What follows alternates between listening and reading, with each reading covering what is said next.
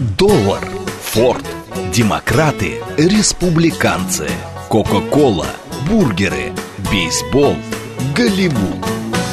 Что такое США и что значит быть американцем? Как устроена жизнь в Америке? Чем отличаются их проблемы от наших? Об Америке без геополитики и военщины в программе Рафаэля Ардуханяна «Америка Лайт». Программа предназначена для лиц старше 16 лет. Добрый вечер, уважаемые радиослушатели. Радиостанция «Говорит Москва», передача «Америка Лайт». Меня зовут Рафаэль Ардуханян, я автор и ведущий этой передачи. Напомню, что здесь, в этой передаче, мы пытаемся с вами, несмотря на все эти страсти, которые кипят вокруг нас, пытаемся говорить с вами об Америке с культурной, гуманитарной, исторической точки зрения. Стараемся не касаться политики. Учитывая те события, которые происходят, э, это достаточно сложно делать. Поэтому я думаю, что ничего страшного, если мы в какой-то степени и будем касаться некоторых политических аспектов, но в любом случае приоритет, с вашего позволения, я буду отдавать все-таки вот именно этим историческим, гуманитарным, культурным направлениям. И сегодня нашу передачу я хочу посвятить одному, ну, такому своеобразному юбилею. 200 лет тому назад произошло, на мой взгляд, достаточно заметное событие не только в истории Соединенных Штатов Америки, не только в истории Африки, но и, в, наверное, все-таки в истории мира. Потому что в 1822 году, ровно 200 лет тому назад, была создана уникальная страна, или, давайте скажем так, была попытка создать такую уникальную страну. Называется она Либерия. Я убежден, что при этом названии, уже зная вас, с нашу аудиторию, я понимаю, наверное, вы все уже догадались и поняли, о какой стране будет идти речь. Это та самая Либерия, та самая страна, которая была создана фактически Соединенными Штатами Америки, как такой, знаете, ну, эквивалент, или, скажем так, попытку, что ли, воссоздать образ земли обетованной. После войны за независимость 1775-1783 года в стране возникла достаточно уникальная социальная ситуация, потому что в условиях построения уже тогда, ну, потому что все-таки была буржуазно-демократическая революция, в условиях построения свободного так называемого общества и в качестве платы за участие в революции, а я хочу вам напомнить, что там, конечно же, негритянское население принимало самое активное участие, власти стали, особенно на севере, ну, буквально тотально освобождать в своих рабов. На юге, как вы понимаете, это не так интенсивно, не так быстро происходило, что в какой-то степени послужило причиной потом уже в 1860-64 года э, гражданской войне, причины гражданской войны между севером и югом. А тогда вот была все-таки такой, знаете, это была тенденция. Она принимала достаточно такие, знаете, все-таки э, пугающие обороты, потому что если, допустим, в 1790 году доля свободных чернокожих составляла 1%, то уже через 20 лет это уже было 10% от всего населения, от всего населения. 2,5, вернее, процента от всего населения, 10% от негритянского населения. То есть это были, были миллионы уже людей на тот момент, которые, собственно говоря, были свободны. Это создавало определенные проблемы, как это ни странно. Вот. И в любом случае создавался такой дисбаланс, потому что рабы, которые освобождались на севере, они служили таким примером, скажем так, для рабов юга. С юга, естественно, рабы бежали, бежали в Америку, то есть бежали на северо-восток, бежали в Канаду. А, ну, тот, кто из вас, особенно в детстве, если кто-то прочитал известную книжку «Хижина дяди Тома», Бичерстоун, вы помните, там этот процесс достаточно хорошо описан. Очень многие как раз вот э, рабы, они как раз и бежали, пытались убежать на север, где уже тогда рабство было фактически отменено. Но вот, несмотря на такое торжество справедливости, белое общество на севере все-таки негодовало, потому что, ну, я сейчас не буду говорить, что уровень преступности увеличился, и это было примером, это таким, как я уже сказал, не очень хорошим для южан. Вот, обвалился рынок труда, потому что огромное количество, ну, вот как раз ходило вот таких вольно-наемных ребят. Э, которые за любые деньги готовы были работать где угодно, как угодно, и на строительстве, и в сельском хозяйстве. И, конечно же, это вызывало неудовольствие у белых поселенцев на тот момент. И вот в этих условиях религиозное движение квакеров в сотрудничестве, это протестантское движение, в сотрудничестве с богатыми предпринимателями создали в 1816 году, если мне память не изменяет, американское колонизационное общество. Вот здесь вот любопытно очень, потому что американцы, они очень так э, кичатся тем, что они бывшая колония, что у них нет колонии, что у них нет была колония, потому что с 1822 года по 1847 год то есть вот 25 лет Либерия была колонией, именно колонией Соединенных Штатов Америки. Туда вывозились э, бывшие рабы, которые хотели как бы вернуться на э, землю своих предков. Тем более, что вот это антиколонизационное, э, американское колонизационное общество, оно было признано Конгрессом, то есть это было официально. Вот. И поэтому вот на территории собрали определенные деньги. Ну, какую сумму собрали, конечно, это смешно, я вам скажу сейчас. Но, тем не менее, выкупили у местных племен, это в районе Западной Африки, вот там, где сейчас находится Либерия, порядка 13 тысяч квадратных километров земли. Выкупили они ее за страшную сумму. Вы знаете, я думал, там в свое время остров Манхэттен э, выкупили, говорят, где-то в районе 20 долларов. И то это все бусами там и пуговицами было отдано индейцам э, в 17 веке. Вот. А здесь у нас, как говорится, рекорд все-таки. 13 тысяч квадратных километров земли, причем а, э, прибрежной, на берегу океана Атлантического, было выкуплено за эквивалент, не деньги, а именно опять бусы там и какие-то, так сказать, другие принадлежности, что обычно дают, да, 50 долларов. За 50 долларов тогдашних Соединенных Штатов было куплено 13 тысяч квадратных километров земли. И вот, собственно говоря, после этого и началась все э, история. 1722 год прибыли первые поселенцы, 1847 год это уже была объявлена как бы независимость. Ну вот 200, ровно 200 лет тому назад. Так, э, естественно, я напоминаю, что у нас передача «Диалог», я надеюсь, вас эта тема заинтересовала, потому что сейчас буду очень много интересных фактов говорить и о сегодняшней жизни. Сразу хочу сказать, они не очень лицеприятные, потому что Либерия сейчас находится на от самом на одном из самых последних, там говорят, она, так сказать, предпоследняя, последняя делит, так сказать, периодически переходит, вот, на последнем месте по бедности, и по уровню безработицы, и по уровню преступности, и по уровню всего-всего-всего, что там можно, как говорится, вот плохое случиться со страной, она, к сожалению, находится в самом низу этого списка. Так, смс-портал 925-8888-94-8, телеграмм для сообщений «Говорит МСК Бот», прямой эфир 495-73-73-94-8, телеграмм-канал «Радио Говорит МСК», ютуб-канал «Говорит Москва». Так, у нас уже полная линия, давайте мы возьмем это. Так, да, ты, давайте так. Да, слушаю вас. А, добрый вечер, Рафаэль. Добрый. Это Виктор 26-й, благодарю за эфир. Да, Уважаемый Вик... Рафаэль, можно немножечко шаг в сторону сделать? Но только небольшой шаг в сторону. Да-да-да-да. Реприза у Аркадия Саковича Райкина. Два часа без горячего. А как в Америке, почему вот я как смотрю там по телевизору и прочее, не кушают э, это самый суп. Я представитель пищеблока, мне это очень интересно. Спасибо. Я понял. Вы знаете что? Да, значит, Виктор, дело в том, что для, в один из первых моих приездов я действительно немножко помучился, потому что я тоже очень хотел, это было зимой, я помню, и хотел из супа. Я моих американских друзей попросил, говорю, суп где можно? Это было в Филадельфии, мы как раз были тогда в Пенсильвании, в Филадельфии. И мы поискали, ходили, долго-долго искали и нашли только, а, ну вот что называется в пакетиках. Это кэмбо, ну не буду фирму рекламировать, это был консервированный, короче говоря, суп. Вы понимаете, в чем дело? Ну не пришло, не приелось, так сказать, это, не приелось вот это блюдо как-то в, в Америке. Оно не является, конечно. Все-таки это вот сэндвичи, гамбургеры. Как-то вот, э, я не знаю, может быть, ритм жизни этой страны предопределил в какой-то степени. Но вот некогда им в тарелочку налить дымящегося супа, кусочек хлебушка положить, ложку, салфеточку и, так сказать, покушать хороших, ну, как мы говорим, борща там, или щей хороших, или рассольничек наш хороший, или там, так сказать, уху какую-нибудь. Нету, нет этого. Уха вообще понятия такого не существует. Я пытался там один раз это сделать, но меня немножко странно посмотрели. Все, что ловится из э, воды, это обычно все на гриль, конечно, кладется, да. Ну, традиция такая, в общем, есть. Хотя там есть вот несколько фирм, которые выпускают в основном консервированные супы, и вы можете найти супы во французских ресторанах, в итальянских иногда бывает ресторанах.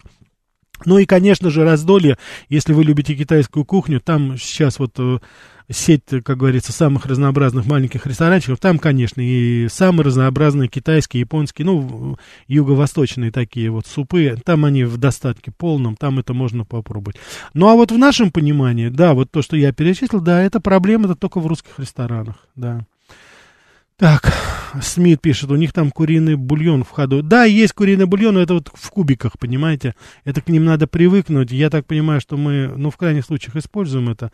Но так сказать, чтобы мы э, слишком, то это да. Мексиканский, вот чили кон карне, да, это и нью-йоркский суп, Денис пишет, и э, мексиканский суп, да, так острый суп, такой чили-суп. Да, это, как говорится, есть, но это тоже на любителя вот, и так далее. Ну, давайте мы от еды, так сказать, перейдем. Я надеюсь, я ответил. Давайте вернемся все-таки к нашим к нашим, к нашим бедолагам, которые, поверив в увещевание э, дядюшки Сэма, поехали на свою историческую родину. И здесь произошла очень странная метаморфоза, понимаете? Э, вот в свое время э, древние говорили, что нет худшего хозяина, чем бывший раб – вы знаете, так оно и получилось. Вы себе представить не можете, но на протяжении 50, 150 лет, то есть это где-то только в 72 году, по-моему, там был такой э, очередной переворот, когда к власти пришли все-таки э, представители племен, которые изначально населяли эту территорию. И вот на протяжении 150 лет как вы сами понимаете, э, там правили вот как раз выходцы из Америки, потому что те люди сейчас считали американцами, там они себя почувствовали господами. Вот если вы э, посмотрите некоторые фотографии, то, ну, конечно же, это люди уже, фактически это те же самые белые переселенцы, только негры. Они одевались уже, как их хозяева, сапоги, шляпы такие, добротные сюртуки были. Вот. Ну, а эти бед, бедные люди, они так как бегали в набедренных повязках, так и бегают. Кстати, почти до сих пор. Вот. И, конечно же, вот это создало колоссальные проблемы уже внутри самого вот этого сообщества. То есть там уже, не естественно, не стоял вопрос о расизме, вот, но э, возникали вот такие проблемы, которые, собственно говоря, вот через более чем через 150 лет люди пронесли это. Вот это разделение, оно у них как было, так оно и осталось. Так, давайте мы еще возьмем, не будем забывать. Да, слушаю вас. А, Рафаэль, добрый вечер. Добрый вечер. Меня зовут Денис. Да, Денис. А, огромное спасибо, очень интересная программа. Угу. Слышал о Либерии как о факте, но вот такие подробности. Ну, конечно, красивая такая циничная попытка откупиться, ну просто. Да, да, да. Просто в ладоши можно похлопать. А у меня вот такой вопрос, вот если кинуть мостик а, в современную Америку. Вот насколько я знаю, а, американцы чернокожие, современные, особенно молодые, угу себя к, а, к, АПРО уже никак не причисляют. И они считают себя, ну, они совсем уж звездно-полосатая, это наша страна. И даже к тем африканцам молодым, ну, скажем так, современным иммигрантам, парням и девушкам, которые приезжают там как студенты или просто переезжают из Африки, они уже к ним относятся да чуть ли не как к белым переселенцам, то есть к БЛМ, ребята, вы не имеете никакого отношения, вы в рабстве не были, вы эту страну не строили. Правда ли это? Вот, вот вы знаете, вам это я известно. понял, да, Денис, спасибо. Большое На, спасибо. Угу. Значит, вот посмотрите, это вы хорошо подметили. Я вам хочу сказать, что я не могу сказать, что они вот отрицают. Наоборот, очень многие и сейчас афроамериканцы, они себя так и называют, афроамериканцы, это же они придумали. Но дело в том, что есть люди, и в частности, я вот хочу привести пример Вупи Голберг, я вот был на ней, это сам слышал из ее уст, потому что она тогда, у нее был э, стендап-комедий на Бродвее, она очень мило выступила, там, очень хорошее чувство юмора, умная, безусловно, женщина, но вот в последнее время вмешивается в политику, не зная, так сказать, что называется, броду, но, тем не менее, вот сама такая острая, наверное, на язык. И я помню к ней один именно не негритянский какой-то, то ли журналист, то ли просто, так сказать, один из аудитории спросил ее, вы, вопрос был такой, я даже не помню уже сейчас и вопрос, но там была такая преамбула, как вступление, вот вы как представитель афроамериканского. Ну, она такая девушка вообще-то простая, я хочу сказать, Вупи Голберг, она и без образования, из очень такой проблемной семьи, она сразу взвилась, когда перестаньте меня называть афроамериканкой, какая я вам афроамериканка, я американка, и, то есть по-разному они воспринимают. В самом, в негрите, внутри негритянского сообщества, там очень-очень много таких, знаете, подразделений, э, разделений между ними сами. Когда долго живешь, ты видишь это, замечаешь. И когда вы приезжаете туда, вам кажется, ну, это какая-то вот сплоченная такая группа. Вот негритянское население, они все сплоченные. Вовсе нет. Это то же самое касается и латиноамериканцев. Они издали как бы кажутся, люди со стороны смотрят, думают, ну, это все брат, ну, все друг друга называют brothers, brothers, конечно, sister, brother, там это, только, как говорится, такое обращение, поэтому здесь понятно это. Но когда вот, э, иногда, когда вот мне приходилось смотреть внутри, это уже происходит разделение. Внутри негритянского сообщества это, допустим, нация ислама, это одни черные. Протестанты-христиане это другие. Выходцы с Карибского бассейна, вот, кстати, Вупи Голберг, она выходит там, у нее Ямайка, Карибские острова, это другое совершенно. В Гватемала выходцы, у них там они тоже. Ямайка, они тоже держатся немножко обособленно. То же самое латиноамериканское, то есть они вроде бы консолидированы. Мексиканцы считают себя пуп земли. Все остальное, это все вертится вокруг. Во Флориду вы приедете, там кубинская, конечно, диаспора. Они себя считают самыми крутыми латиносами. То же самое Венесуэла. Колумбия, ну это само собой. Эквадор там то же самое. Испанцев там вообще не видно как таковых, вот именно из Испании. Очень-очень мало там вообще вот. Поэтому вот общество, оно все-таки такое, знаете, э, сегрегировано в этом плане. И даже вот по так сказать, по бандам, допустим, по которым вот я на одно время готовил несколько статей по поводу криминальных групп, и латиноамериканцы, негритянцы, они все там по определенному, очень четкому такому, э, так сказать, э, подразделяются по очень таким, э, даже не этническим, а вот каких-то социокультурно-политическим группам. Потому что я вам приведу еще один пример. Допустим, негритянские банды э, Лос-Анджелеса, то есть западного побережья, они, э, так сказать, воюют с бандами из Нью-Йорка. У них это называется East Coast, West Coast. И вот тот, кто интересуется рэпом, то вы наверняка видели, знали, там, э, вот я просто был фактически свидетелем убийства в 97-м, по году Тупак Шакура. Это вот как раз была разборка между восточным побережьями бандами и западным побережьями бандами. Его расстреляли прямо в Лас-Вегасе э, на, около гостиницы Сёка Сёкос, где мы остановились, кстати, с друзьями. Мы шли домой, и мы вдруг мы увидели, стоит изрешеченная BMW машина, и мы подумали, что это фильм, то есть там постоянно специально фильмы снимались. Нет, это был, его тело уже увезли, потом узнали, что Тупак Шакура убили, известного рэпера. Так что это все, как говорится, вот э, разделено там, да, и вот чем дольше вы смотрите на это, тем больше там такого разделения. Точно так же я хочу сказать и у нас, потому что я, вот, я могу очень точно сказать, а, допустим, если мы о Брайтоне, нашем родном, будем говорить, то там тоже, конечно же, это такая вся единая, в основном это э, русско-еврейское такое сообщество, очень дружное, безусловно, в целом, но когда, так сказать, так, какие-то моменты ты смотришь, мы одесситы, мы, как говорится, мы, мы, мы это наше, это мы тут все устроили, но когда это услышат выходцы из Черносовска, да вы что говорите, мы вообще самые первые приехали, кто вы такие? харьковчане евреи приходят, говорят, да вы что, мы харьковские, это мы тут, что вы нам тут говорите? Ну и когда появляются бухарские евреи, говорят, что это они самые такие, то там тоже начинается, конечно, это. Вот. Ну, в Армении то же самое, кстати, вот и по, по своей могу судить. Ереванский это ереванский, тбилисский это тбилисский, Карабахцы это карабахцы, ленинаканцы, ленинаканцы. То есть это все вот так вот у нас, знаете, делится. Я думаю, что вы прекрасно можете это экстраполировать до ситуации в России. Так, давайте мы еще ответим. Спасибо, будем отвечать. Да, слушаю вас. Добрый вечер, Ростислав. Да, Пожалуйста, передайте привет Грегу, если он в Нью-Йорке. И узнайте у него заодно, много сейчас из Канады гастарбайтеров в Нью-Йорке работает. Грег, еще... Ростислав, извините, Грег да. не может въехать в Россию. А, понятно, он, он, он пытается через Прибалтику, через это, я с ним недавно разговаривал, всеми ага. фибрами стремится сюда, никак не может доехать. Да, слушаю. Еще, Рафаэль, я утром слушал ваш разговор с Женей, вы же говорили про Мита Ромни. Да. Вот нельзя ли как-нибудь поговорить про дебаты на американских выборах. Ромни, я думаю, участвовал. Вот как-то журналистка парижская Лемон заметила, что во Франции или США, вот а, в отличие от России, без дебатов не может появиться президент, как из табакерки. Ну, понятно, не из табаковской. А да. А у нас тут и безо всяких дебатов, вот при несменяемости, я подумал утром, еще в 2035 году на какую-нибудь военную операцию отправится и призывник Волгин. Mm-hmm. Вот. Как Женечки, передайте это мое соображение. Спасибо. А, хорошо, да. Ростислав, я понял насчет дебатов. Ну, сама, как говорится, логика говорит, может быть, мы ближе к выборам об этом поговорим. Мит Ромни провалил абсолютно свои э, дебаты телевизионные.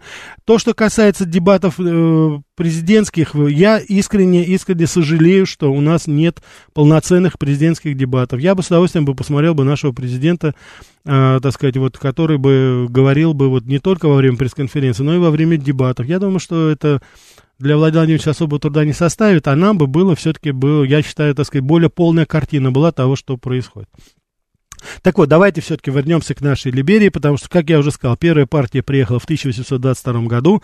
Сразу, как говорится, американские колонизаторы, так называемые, они себя почувствовали там хозяевами, потому что они были более продвинуты, они знали, что такое ружье, они уже знали, так сказать, более-менее, что некоторые, так сказать, товары э, из быт, бытовые товары с собой привезли. Так что, конечно же, у них была такая определенная фора – и вот, оказавшись на вольном берегу, вчерашние рабы уже сами стали обращать в рабство местных аборигенов. Коренные африканцы, э, у них были, ну, самые разнообразные родоплеменные связи. Они были фактически объявлены людьми второго сорта и подлежали немедленному закрепощению. А что они могли противоставить ружьям? И вот так вот начинается история вот этой страны. Что там происходило в течение этого времени, это сложно даже вам передать, потому что я уже даже не буду говорить, что творилось в 19 году. Это и каннибализм, это убийство, это тотальный, так сказать, ген, фактически геноцид, так сказать, целых племен. Там было порядка 60 племен в свое время, сейчас там уже никто найти никого не может, не знает, что там сейчас происходит, потому что уже все это снивелировалось. А, я читал э, путевые заметки некоторых наших и э, американских путешественников, но это, конечно, они описывают уже и сейчас абсолютно страшную картину того, что там происходит. Спустя 200 лет это, конечно, абсолютно и полная фиаско, потому что страны нет, это самая бедная страна. Я вам приведу такой пример. Уровень безработицы подходит к 90%. 90% населения не работает, не имеет постоянного дохода. Живут они в основном на подачке Организации Объединенных Наций, других общественных, э, сказать, самых разнообразных сообществ во всем мире. А среднее считается, что каждый э, а гражданин Либерии, он живет на 1 доллар в день. То есть доход, годовой доход составляет порядка 360 долларов. Так, не забываем, да, будем брать. Да, слушаю вас. Добрый вечер. А, добрый вечер. Добрый вечер. Вас беспокоит Евгений. Евгений из Нью-Йорка. О, здравствуйте, Евгений. А, я здесь живу уже почти 30 лет. Угу. А вот, а, в Нью-Йорке, да, вы живете? Да, да живу в Нью-Йорке. А, просто даже не знаю, с чего начать. А, ну, во-первых, насчет Брайтона. Угу. Русско-еврейским он был очень давно. А, с тех пор прошло много времени, и большинство молодежи оттуда уехали. А, остались только старички, для которых там очень удобная инфраструктура, все на русском языке. Согласен, да. Вот, а в своем сейчас это Средняя Азия. Азия этот самый Узбекистан, Таджикистан.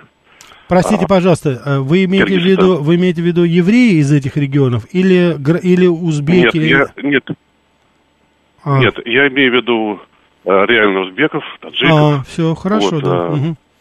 а, они там они там все воссоздали для себя вот такую среднеазиатскую культуру а, магазины там и так далее. Uh-huh. Так что еврейским уже трудно назвать. Вот. А, но я 11, 11, а, лет нет, тому на, 11 лет тому назад уехал оттуда. Там еще пока, в общем, более-менее было ага. все-таки, да. Да, а что еще у вас там интересного происходит сейчас? Ну, ты говорю, я живу в таком районе, э, Нью-Йорк, Стейтен-Айленд, в котором мало что происходит. А, ну, Стейтен Айленд вот. это, это, Стейтен Айленд это все-таки более-менее фешенебельный район, так что это не совсем все-таки Бруклин, да? Вот. А, да, да, но он нет, он не, он не фешенебельный. У вас, ну, и та, там ита, итальянская... Он больше, он больше спальный рынок. Да. А, а... Очень много, кстати, Угу. Русскоязычных евреев переехали из Бруклина в стейтен -Айленд. Я... Скажите, свалку закопали у вас там это? Не пахнет больше там у вас? Нет, нет, нет, все давно за... зарыли, закрыто, все хорошо. Хорошо. Нету. Извините, да, и... извините, пожалуйста, да, побудьте на линии. Мы сейчас интереснейший выпуск новостей, вот, а потом, так сказать, немножко рекламы, а потом вернемся. Что такое США и что значит быть американцем? Как устроена жизнь в Америке? Чем отличаются их проблемы от наших? об Америке без геополитики и военщины в программе Рафаэля Ардуханяна «Америка. Лайт». Добрый вечер, уважаемые радиослушатели. Радиостанция «Говорит Москва», передача «Америка Лайт». Меня зовут Рафаэль Ардуханян, я автор и ведущий передачи. Хочу напомнить, что в этой передаче мы говорим о культурных, исторических, гуманитарных аспектах жизни в Америке. Поэтому сегодня мы с вами говорим о, о такой стране Либерии, которая была создана изначально Соединенными Штатами Америки.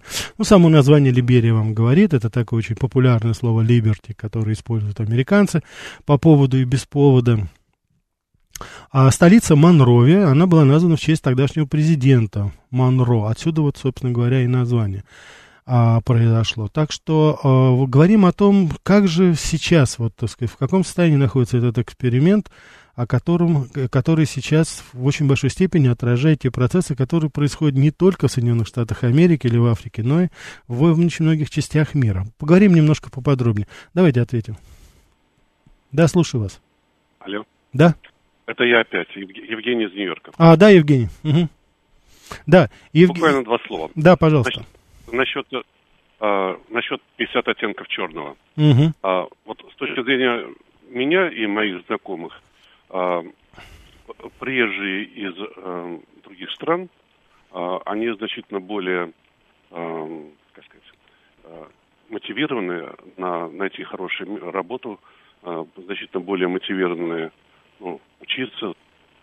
Угу. Ну, для примера, я хожу к доктору, мой доктор из Нигерии.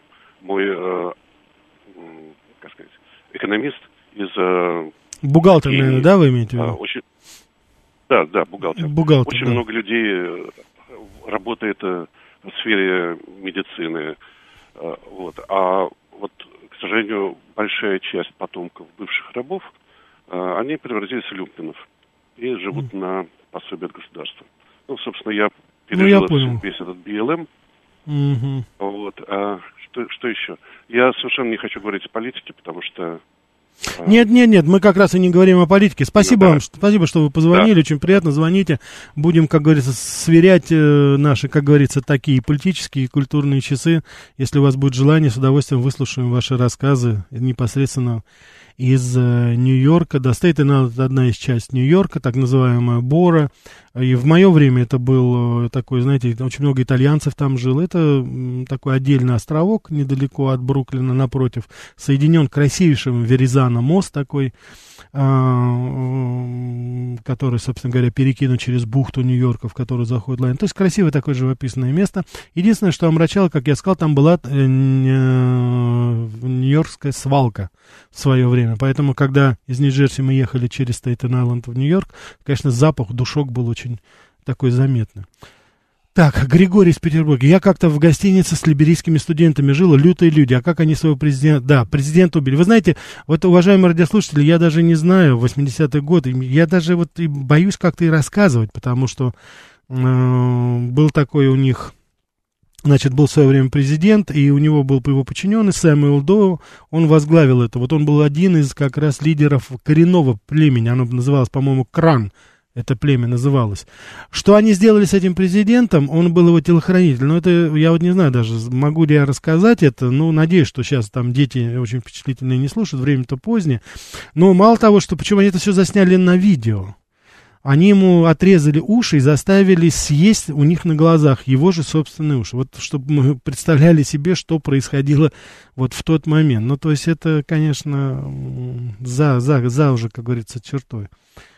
Так, э, Миша, можно камень в огород элиты США? Не зря говорят о том, что свобода не может быть бесконечной, она должна быть ограничена правилами, нормой, законом. В условиях, когда в отношении элиты законов нет, а правила и нормы меняются в угоду элите, демократия и либерализм деградируют до неолиберализма, который похож на всех. Михаил, с вами согласен, безусловно, безусловно, потому что вот этот новый так, постмодернистский мир, который во главу поставил вот э, так называемые права человека, потому что, ну, понимаете, я все-таки придерживаюсь такой теории, что невозможно обеспечить персональные права человека, если не учитываются интересы всего общества и государства. Нельзя в слабом государстве быть сильной личностью. Это нонсенс.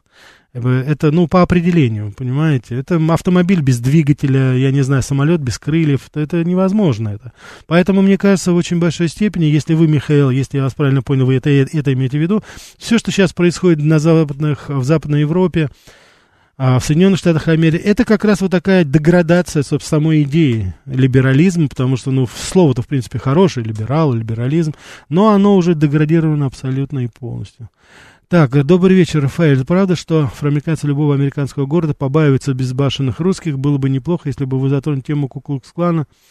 А, вот. А, затронем тему Куклукс-клана. Я думаю, уважаемые радиослушатели, вы приблизительно себе вот представляете, каким образом относятся... Действительно, вот этот миф о нашей такой безбашенности, что мы... Ну, они безбашены, а мы тут в сто раз безбашеннее. Есть он, да. Единственное, что, конечно, нельзя сравнить диаспоры по количеству.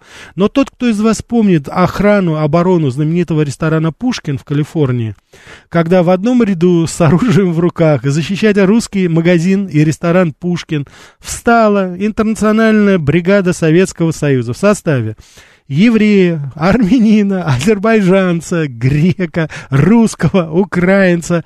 И это так называемое движение БЛМ тихонечко на цыпочках так проходило мимо и старалось, как говорится, не спорить, особенно с этими ребятами. Есть это, я это вижу очень у многих комедиантов, один из них, я сейчас забыл, у него была хорошая такая юмореска, он говорит, я когда в каком-нибудь гетто-районе нахожусь, и ко мне подходят какие-то, значит, подозрительные типы, явно он намекал на негритянца, и он говорит, я сразу начинаю говорить на, с русским акцентом. И, как правило, эти люди сразу меня оставляют в покое. Есть такой миф, и он в какой-то степени не безоснователен. 69-78. 99% всех убийств преступлений на черн делать самими черными. Ну, да, есть такое дело, да.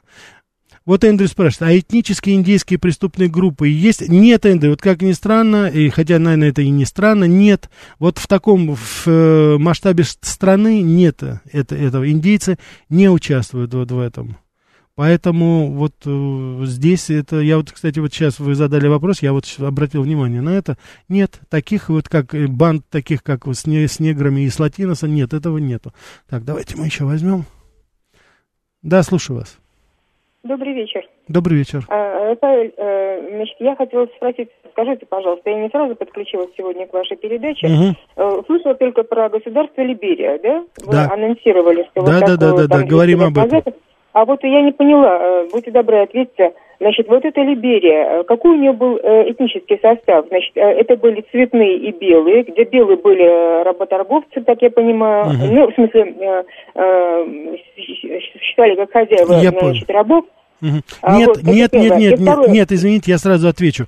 Нет, это да, совершенно пожалуйста. другое. Дело в том, что тогда на территории, вот ту территорию, которую купили э, американцы через свое американское колонизаторское общество, а оно было где-то по, изначально 13 с лишним тысяч квадратных километров, потом стало 111. Там жило порядка 50-60 местных племен.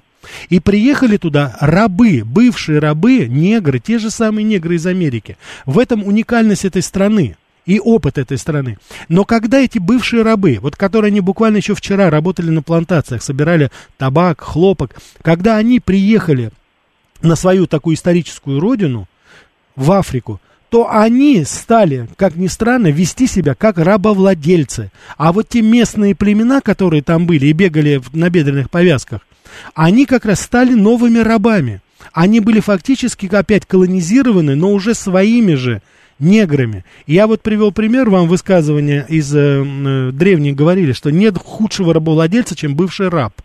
Вот это именно негры стали там, и до сих пор это абсолютно черная страна там белого населения, но это только какие-то гости. Так что вот об этом шла речь. Извините, пожалуйста, но я хотела бы тогда вот э, какую проекцию сделать. Э, возможно, она неправомерна, но так она мне видится.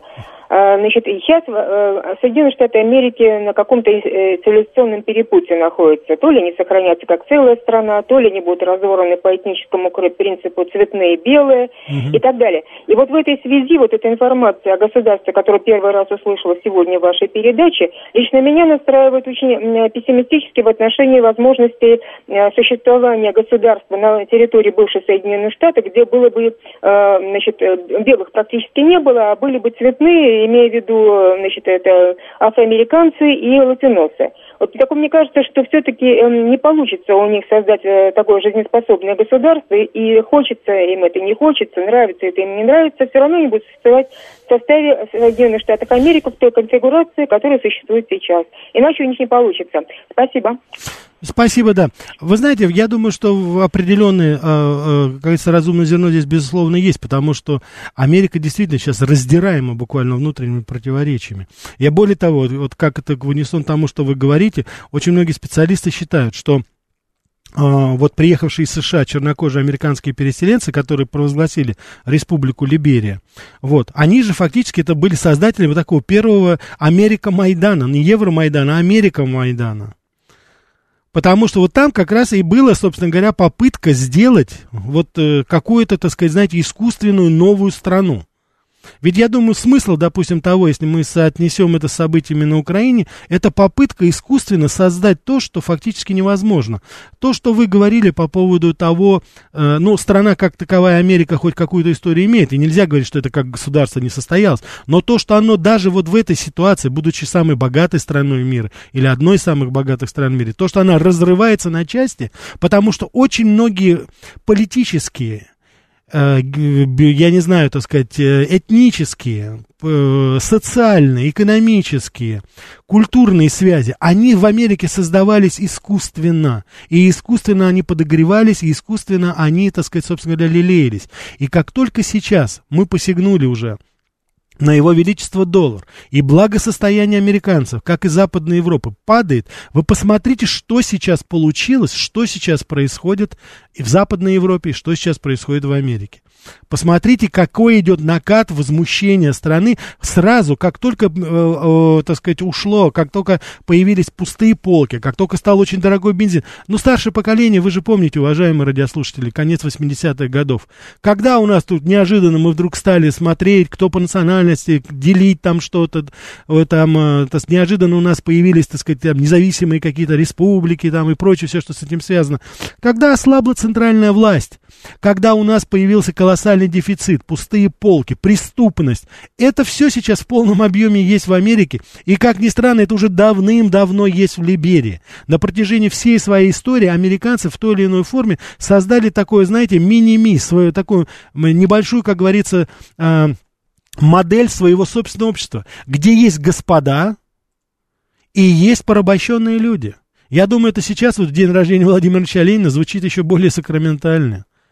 Да, и вот для того, чтобы в очень большой степени посмотреть, вот то, что, о чем наша уважаемая радиослушательница говорила, в какой-то степени фиаско, который потерпела Либерия, как проект, название Либерия, такая свободия, да, вот у нас получается так это. Это, я думаю, что в очень большой степени может касаться и стран, которые кажутся сейчас, ну, незыблемыми. И, простите, у нас есть свой печальный опыт. Если бы мне кто-нибудь там 35-40 лет назад сказал, что Советский Союз не будет, мы посмеялись бы все, наверное, над этим. А тем не менее, никогда не говори действительно никогда. Эти, эти, эти колокола звучат по всем нам. И вот одна из, я считаю, если говорить о политической элите Соединенных Штатов Америки, они не слышат эти колокола. Они до сих пор думают, что вот сейчас вот мы, вот сейчас мы Путина уберем и сразу заживем хорошо. Да, господа, это у вас все вы там, как они это понять не могут. Точно так же, как и мы в свое время думали, но вроде бы оборонились от всего мира. Сколько у нас ракет было, какая у нас армия была. А посмотрите, как изнутри-то нас быстренько под руководством некоторых наших генсеков и бывших секретарей областных комитетов партии. Посмотрите, как раск... раскурочили целую страну. Так что судите сами. Слушаю вас. Алло. Да. Добрый вечер, Рафаэль. Да, добрый вечер. А, скажите, пожалуйста, я вот правильно же понимаю, а, что впервые вообще Либерию, вот это еще в произведении Гарри, э, Бичерстоу, «Хижина дяди Тома», уже тогда там зародилась вот эта мысль о создании вот такого государства э, во имя искупления своих грехов, вот когда вот американцы хотели это сделать, вот белое население. И, конечно, потом они тут же, когда они это создали, уже, если мне память не изменяет, уже тогда они поняли, что это все было обречено на, на провал. Бичерстон, вот. она не писала это в хижине дяди Тома, у нее там есть несколько эссе таких, она, где она писала об этом, она была большая, так сказать, поклонница вот этой идеи, как таковой, ну, это такая романтическая... Нет, период. нет, она писала, там именно там герои вот... Э, они вот, в Канаду убегали, если вы говорите... Нет, помимо Канады, помимо Канады, когда заканчивается вот вещь, когда вот уже смертью дяди Тома, да. все, вот, вот эти вот э, бывшие его хозяева, вот они, э, раскаиваясь, и то, что вот они совершали такие страшные преступления, как они вот пришли uh-huh. к этому uh-huh. выводу, вот они именно и загорелись этой идеей создать вот это свободное государство, чтобы искупить свою э, вину перед этим несчастным э, черным народом. И когда они повезли туда э, этих людей в Африку, uh-huh. то очень быстро они потом, да, увидели, что, к сожалению, ну, как говорят китайцы, нельзя дважды войти в одну и ту же э, реку, да, угу. так и там это было. Нет, нет, вот у нее это есть, у нее это описано. И, может быть, вы знаете, я не помню, да, мне кажется, они там, да. они хотели, вот, э, насколько я помню, в Чикаго они бежали. То, в Канаду, в да. Канаду они там переправляли, да, конечно, угу. это, это было. Канада именно тогда уже служила перечту, таким вот. Перечту, давно не да, читал, да, да, перечту, да, да, да, может быть, да, есть, потому что, в принципе, годы жизни Бичерстона, они совпадают как раз вот с этим периодом, это середина конечно, да. 19 вот века когда впервые вот это государство Либерия именно прозвучало как, ну, как свобода, все да, вот, да, ну, да. вот. Но, но очень быстро вот э, все это сошло на нет, потому что действительно, ну, было невозможно все это э, поставить на тот путь, какой они хотели вот этой свободы, потому что это, ну, была чистейшая воды утопия. И то, что мы видим, это, к сожалению, и по сегодняшний день. Когда вы сказали, что там к 90% приближается уровень безработицы, mm-hmm. у меня сын, сын недавно был в Доминиканской республике, так они еще их больше, чем переплюнули. Mm-hmm. Там да, 96%. я вот сейчас как раз, да, все, спасибо большое вам. Да. Уважаемые радиослушатели, я хочу вам показать фотографию, вот как раз, чтобы вы себе представляли. Вот это, это начало 20 века, вот как выглядели американцы, да, выходцы из Америки, которые вот управляли там как раз вот посмотрите, ну это же вот просто портрет, как говорится, колонизаторов, да, вот, и одежда, и поза, и манера, все. Это господа жизни. Вот, у них слуги такие же, это только изменился цвет кожи. Ну а вот дух этого колониализма, он, видите, как неистребим. Давайте мы еще возьмем. Да, слушаю вас. Извините, что-то... Давайте еще попытаемся. Да, слух. Да, что-то опять сорвался здесь. А? Сейчас, ничего, сейчас мы перегрузим и, так сказать, возьмем билеты. Э, билеты, говорю, телефонные звонки, конечно, возьмем. Так, Смит пишет, а то, что коренное население держит казино и горный бизнес, это правда? Тогда как тут можно без криминала? Так, так давайте возьмем еще. Рафаэль, добрый вечер. Андрей да. беспокоит. Да, Андрей. Из Либерии знаю футболиста Джорджа Виа, играл за Париж Совершенно верно, да. Был. Да, и привлекал внимание к судьбе Либерии, но больше денег клянчил. Сейчас история его не знаю. Скажите, пожалуйста, а как англичане с, с, с ирландцами, имея исторические проблемы, преодолели их в Соединенных Штатах и между государствами, стали компаньонами? Я понял, да, спасибо. Значит, дело в том, что в свое время, э, это вот как раз после правления Маргарет Тэтчер, это середина 90-х годов, Шинфен, это организация, которая представляла интересы Ирландской республиканской партии, политической, оно пошло и заключило договор с английским правительством при посредничестве Соединенных Штатов. Вот, тогда они сумели добиться определенного консенсуса. Ключ к этому, к решению, было а, многомиллиардные вливания в экономику Ирландии. Ирландия сейчас наиболее динамичная страна с очень высоким уровнем жизни. То есть это просто залили деньгами. И англичане, и, э, собственно говоря, и американцы здесь очень помогли. Я убежден, что те из вас, кто имеет отношение к хай-теку, IT-технологиям. Вы знаете, что очень крупные такие хабы и офисы расположены сейчас вот в Дублине, в Ирландии, вот повсеместно.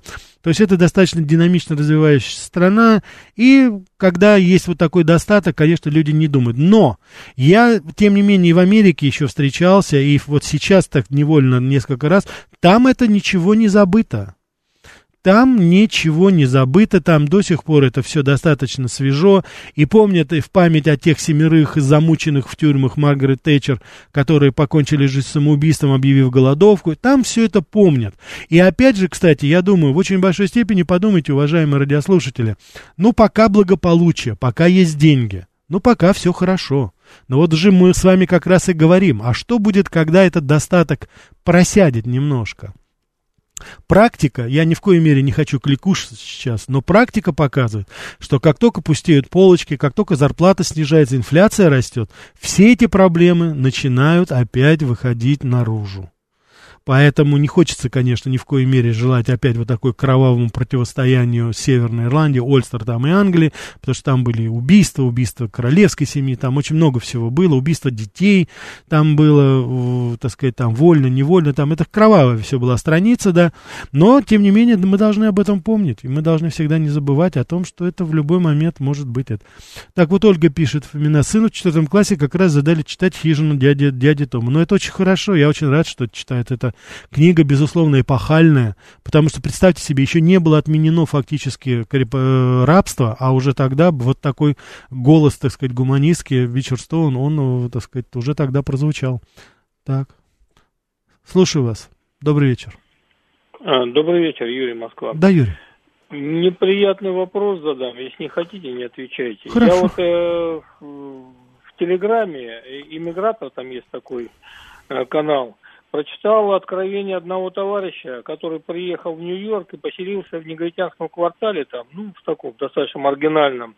И он рассказывает, как он жил на 12 этаже, и утром невозможно было спуститься вниз, потому что в лифте, там, извините за выражение, нагажено, намочено, сверху выкидывают тоже какие-то какашки. И, то есть он говорит, это полный трэш, говорит, был. И вот у меня вопрос. Неужели такая вот э, низкая культура у товарищей вот у, у наши маргиналы, они то, вот я прочитав этот вот его рассказ, ну, наши маргиналы это просто верх культуры по сравнению с тем, что он там пишет. Это правда или это... Значит, я вам хочу сказать, я слышал о таких вещах, я не видел. Я был в нескольких, писал материалы, писал. Я видел вот подобные, так называемые гетто, как их называют. Это дома, которые социальное жилье, где, которое предоставляется неимущим людям, ну и, соответственно, уровень там, так сказать, и образования, и воспитания, он немножко другой. Я слышал про таких, я видел ужасающие, грязные абсолютно ну, я хочу вам сказать, что это грязно, это по сравнению с любыми. То есть вот я могу любой провинциальный город взять наш там, я понимаю, что там тоже у нас не так все гладко, но то, что там это, это просто невозможно описать. Действительно есть. Я не знаю насчет фекалий там всего, но вот как ни странно, я опять же, я сейчас вам, уважаемые радиослушатели, расскажу такой факт, и я тоже заранее извиняюсь, потому что это факт, это, это, это действительно это есть. Я это перепроверял, но, к глубокому сожалению, вот в Либерии, той стране, о которой я говорю, там фактически туалеты это такая экзотика. И поэтому у них там песочек э, на берегу. И вот пляж используется у них исключительно э, для того, то есть вы можете, это совершенно нормально, когда человек 50 сидят вот в ряд, так сказать, на этом берегу и справляют большую нужду. Есть фотографии в этом. Я просто хочу, я это, понимаете, но не ради какой-то клубнички, чернухи, да, такое говорю. Я просто хотел бы, чтобы мы с вами поняли, в каком состоянии эта страна до какого состояния. Там никому из тех людей, которые организовывали это, вообще, им нет дела до этой страны абсолютно. Уровень жизни там, ну, низкий во всех отношениях. Это не только там один доллар, не только там работа, не только там это. Там вот сама эта жизнь, которая, казалось бы, там страны, которые окружают их, они гораздо более цивилизованнее, чем вот этот оазис, который в свое время пыталась построить Америка. И я бы очень хотел, чтобы мы с вами каждый раз, вот когда мы с вами говорим об американских проектах, когда вы будете слышать, как вам говорят, это американская идея, вот мы там американский план, там построить что-то, инвестировать что-то, вот всегда не надо забывать о том, что они уже пытались в свое время сделать. Я сейчас не хочу приводить там современные примеры, что они сделали там с другими государствами, там Ирак, Афганистан, это, но вот это еще 200 лет тому назад, вот это было так сбросить, оставить и, как говорится, ребята, деритесь сами. Мы вас назвали э, Либерией, мы вам дали столицу Монровия, мы вам даже флаг похожий на США подарили, а дальше, ребята, что хотите, то и делайте, да? Так а зачем же вы тогда нас сюда привезли? Не знаем, это, как говорится, уже ваше дело. Мы же для вас хорошо сделали, вот теперь, как говорится, это. Ведь это же, мы же эту риторику с вами слышим и в Ираке, и в Афганистане. Они же все говорят, мы привнесли, так сказать, это. Ведь есть же еще ненормальные какие-то в Америке люди, которые говорят, в Афганистане надо построить электрические заправки, в Афганистане у нас вот девушки, там две девушки, они пошли уже учились там куда-то, понимаете, там убивают людей, насилуют, там делают, а они думают вот об образовательных там каких-то программах и еще о чем-то. Хорошо, уважаемые радиослушатели, наша передача подходит к концу. Мы с вами увидимся через неделю. Всего вам самого доброго.